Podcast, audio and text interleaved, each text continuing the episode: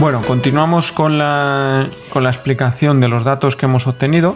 Sobre el dato del ampera, pues el ampera ya veis, también muy buenos datos. Aquí vais a ver toda la información recopilada, cada uno utilizando su punto de medida. Adrián se lo ha currado para poder tener toda la información detallada en la que saca la medida del vehículo junto con los puntos de carga. Y los valores ya veis, muy buenos. Unas temperaturas bastante suaves las que ha tenido él y que bueno, al final es una información pues muy, muy interesante. En la ficha vais a poder ver los datos de, la, de cada coche independientemente y los datos de, de resumen. ¿De acuerdo? Entonces, vamos a ir al resumen donde vamos a ver toda la información de una manera detallada y donde vamos a poder ver rápidamente los datos obtenidos. Hay mucha información, hay muchos datos aquí que poder ver, incluido en el resumen eh, global. ¿De acuerdo? Vamos a ver los datos del, ZOE inicialmente, porque son datos que vamos a tener mayor información que cualquier otro porque hemos tenido muchas variables. Hemos utilizado muchos medios para cargar el coche, hemos utilizado energía de la red, de la solar, de las baterías y a la vez hemos tenido dentro de esa misma origen de la energía distintas intensidades en la carga.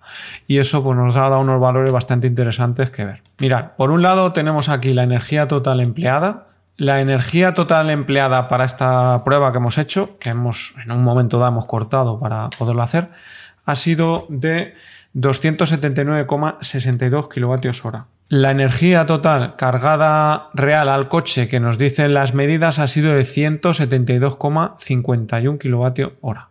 Y total, la energía perdida 107,11.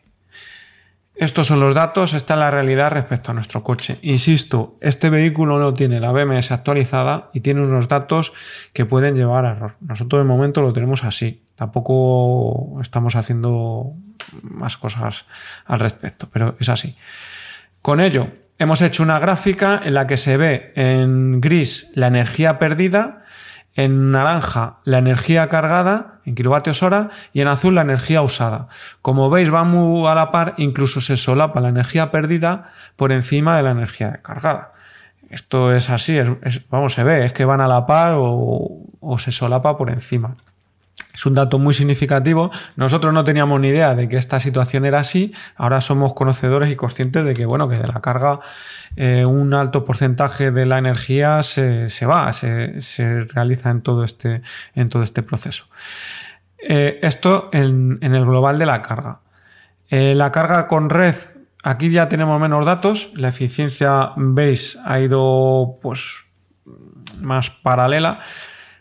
Esto es el conjunto de datos, por eso hay mejor gráfica y en estas otras hay menos datos porque hemos medido menos veces.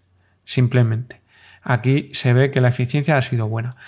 Con estos gráficos que os preparo aquí, que os he puesto, que os lo pongo aquí en grande, vamos a ver que la eficiencia total, total del coche que está marcando es de un 60,10%. Esta es la eficiencia total. La eficiencia de energía de la red, 61,94 en rojo. La eficiencia con energía cargado con energía solar es de un 63,96%. Como veis, es mayor que incluso la energía de red. Esto me ha sorprendido también bastante. No obstante, si en algún momento podemos hacer más pruebas, lo haremos. Decía lo de en otro comentario, lo de hacerlo también en invierno. Esto va a ser más difícil para el coche porque en invierno, el invierno la realidad es otra y no lo mismo que en época primaveral o verano. La energía solar da para lo que da, si da para la casa y para cargar con el coche, para cargar al coche va a ser un poco más complicado, pero bueno, lo intentaremos. Y luego la energía, la eficiencia media cargando con batería estacionaria de un 49,56%. Ya lo ves. Este es el peor dato que hemos obtenido con, la energía proveniente de la, batería. Eh, aquí desglosado viene la carga que hemos realizado al coche utilizando la red, pero en distintas intensidades. Mirad, con una carga de 20 amperios, la eficiencia ha sido la mejor, 63,30%. Al 16 amperios, 63%, un pelín menos, nada más. Y a 8 amperios 43,84%.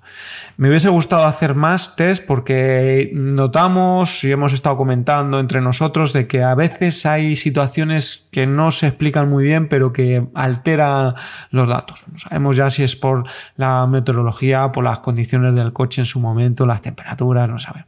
Hay momentos en los que a veces se hace inexplicable pero que va bandazos. Eh, la siguiente, el siguiente dato que, que vamos a a, medir es con la carga en, solar.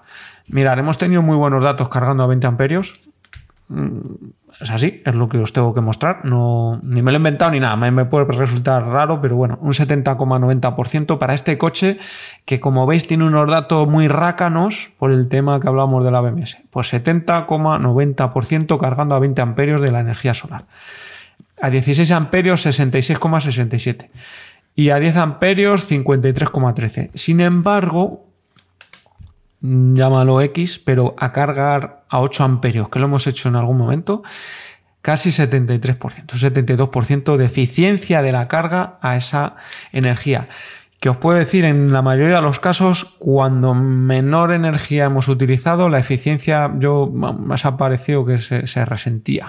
Entonces, bueno, en este caso ha sido significativamente mejor. Cargas con la batería, ya ves, 57,62% a 20 amperios. Es lo que hay. Hay un porcentaje que, bueno, y bien y mal. Un dato, a 16 amperios el coche pues, ha tenido una eficiencia de 39%. Es, pues, no hace falta que lo diga yo, es lamentable, es ridículo.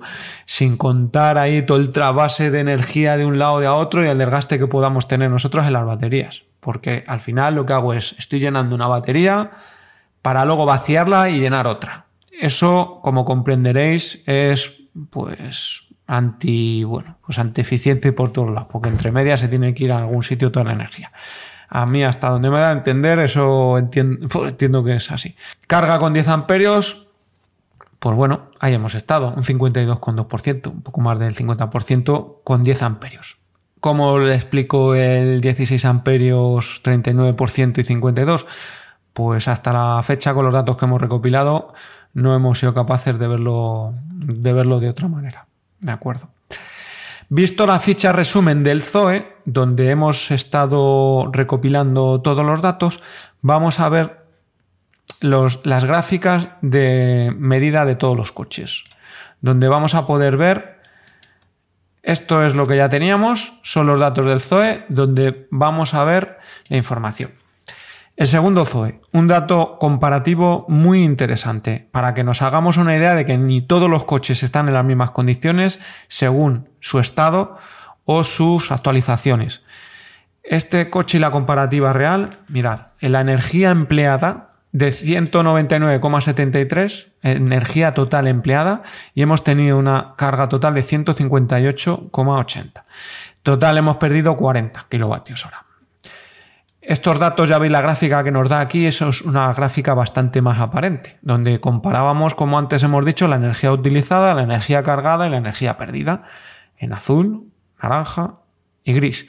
Aquí el coche, evidentemente, la energía perdida está mucho más abajo, la energía está mucho más distanciada de las otras dos curvas, donde ellas, entre ellas, están mucho más juntas y mucho más iguales. El coche ha obtenido un 80,78% de eficiencia. Teniendo en cuenta que ha habido días por ahí raros, donde ha bajado mucho la media porque ha tenido 90% de eficiencia, entre el 90 y el 80%. Pero sí que ha habido algún día que ha tenido un 60 y tantos por ciento de eficiencia. Entonces eso al final se ha, pues, le ha resentido en el, cómputo global de la, de la medida. Pero como veis es un dato muy interesante. El dato de, de la ampera, pues respecto al, al ya veis, respecto al Zoe, pues muy interesante. O sea, está, mm, están muy bien, están a la par. En este coche hemos utilizado 105 kilovatios hora, hemos cargado 83,90 y ha perdido 21,43. En la ficha que tenemos del Opel Ampera vais a poder ver un dato que Adrián ha apuntado, que es el, consumo fantasma y demás. También no he hecho gráficas de ese dato, pero también podéis ver respecto a su instalación y los medios que ha utilizado cómo ha apuntado ese dato que también hay que tener en cuenta. para nuestras instalaciones. Lo dicho, como veis, la curva gris que es la energía perdida, está muy bajita, muy plana. Y luego las otras dos, la energía cargada y la energía utilizada, que van a la par y muy, muy eh, eh, equilibradas. Un total de 80,87% de eficiencia para este coche. La verdad que estupendo, ¿no? Es un dato muy bueno para un vehículo pues, que está ahí y con las actualizaciones que tenga o no tenga, porque al final son coches que se quedan ahí con, pues es un dato muy a tener en cuenta. Nosotros hablamos de que no tenemos la BMS actualizada, pero es que en teoría el coche debería de estar funcionando normal. Eh, el otro Zoe eh, se le actualizó la, la BMS porque tenía los mismos datos ahí rarunos, pues al final tanto en autonomía como en los valores de la batería se han visto mejorados. Y luego vamos a ver en los datos de, del Tesla Model 3 que están medidos en casa en su punto de, carga. Energía empleada, como estos otros también tenían más, pues este aquí también tiene más. Energía empleada 227,79. Esto está sacado de la ficha de, de todos los datos, ¿vale? Ahí cuando sin querer ver la ficha, y de ahí sale la información directamente de los días que os hemos estado viendo antes. Entonces, este coche ha utilizado 227,79, eh, una energía total cargada que dice los datos que le ha entrado a la batería, que son 199,36, total de la energía 23,25. ¿Qué nos dice esto? Pues que tiene una eficiencia del 85,24%.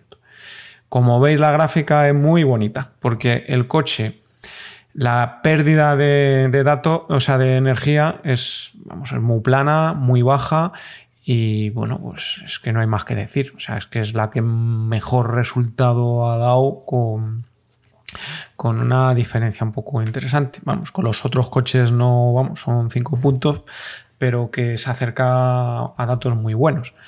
Este coche tenía aquí los datos eh, también en la ficha y es también muy variable porque ha tenido porcentajes de un 97% en algunos casos y otros, sin embargo, de un 78 o un 65. También variable, porque esto al final oscila, depende de la carga.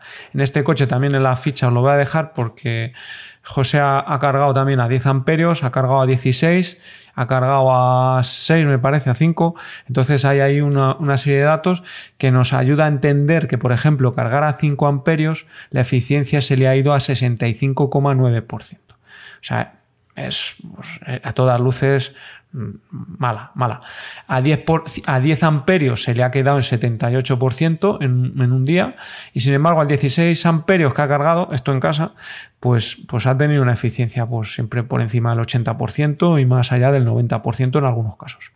Una temperatura muy buena porque ha tenido unas temperaturas de 27-28 grados y, bueno, pues que, está muy bien, ¿no? Al final los resultados que obtenemos con el coche a todas luces es significativo. Entonces, bueno, pues visto esto, yo creo que hay unos datos aquí muy interesantes que podéis consultar, que podéis ver y que podemos sacar en claro muchas cosas, ¿no? No todos los coches, no todas las circunstancias, no todas las condiciones son las mismas, ni en coches, ni por cargadores, ni por la instalación propia, etcétera, etcétera, etcétera. Esto no es llegar y decir, así. O por lo menos hay que medirlo, hay que tener en cuenta que estos datos los hemos medido y que hemos visto unos, nuestras humildes capacidades técnicas y demás, pues hemos hecho un dato que para hacernos una idea y tener una referencia a lo que tenemos entre manos es más que suficiente. Así que bueno, Espero que os sea de interés. Eh, ponernos en los comentarios si os interesaría también que, cómo lo veis, además de algún apunte o algo a tener en cuenta para futuros análisis de, medida, que espero que saquemos ahí ganas, fuerzas y motivación para hacerlo para otra vez, para tanto recopilar los datos como para luego tratarlos. Y bueno, que nos digáis qué os parece y si puede ser en otra época poderlo comprobar y también incluir más coches porque queríamos haber incluido algún coche más, pero bueno, no ha, podido ser porque hace falta tener algunos medios en los que poder extraer la información y alinearse todos los astros. Pero bueno, incluso también si hay alguien por ahí que vea el canal que se quiera unir, pues dejármelo en los comentarios. Y para otro día, si lo hacemos, pues os contactamos creamos ahí un grupito de gente que, que, esté por la labor y nos vamos ahí compartiendo la información y luego los datos para poderlo mostrar y seguir ahí enredando con todo esto. No, muchas gracias a todos. Un abrazo muy fuerte, de verdad, muchas gracias a los que nos han ayudado y a todos vosotros por estar ahí al otro. Saludo y hasta luego. Chao.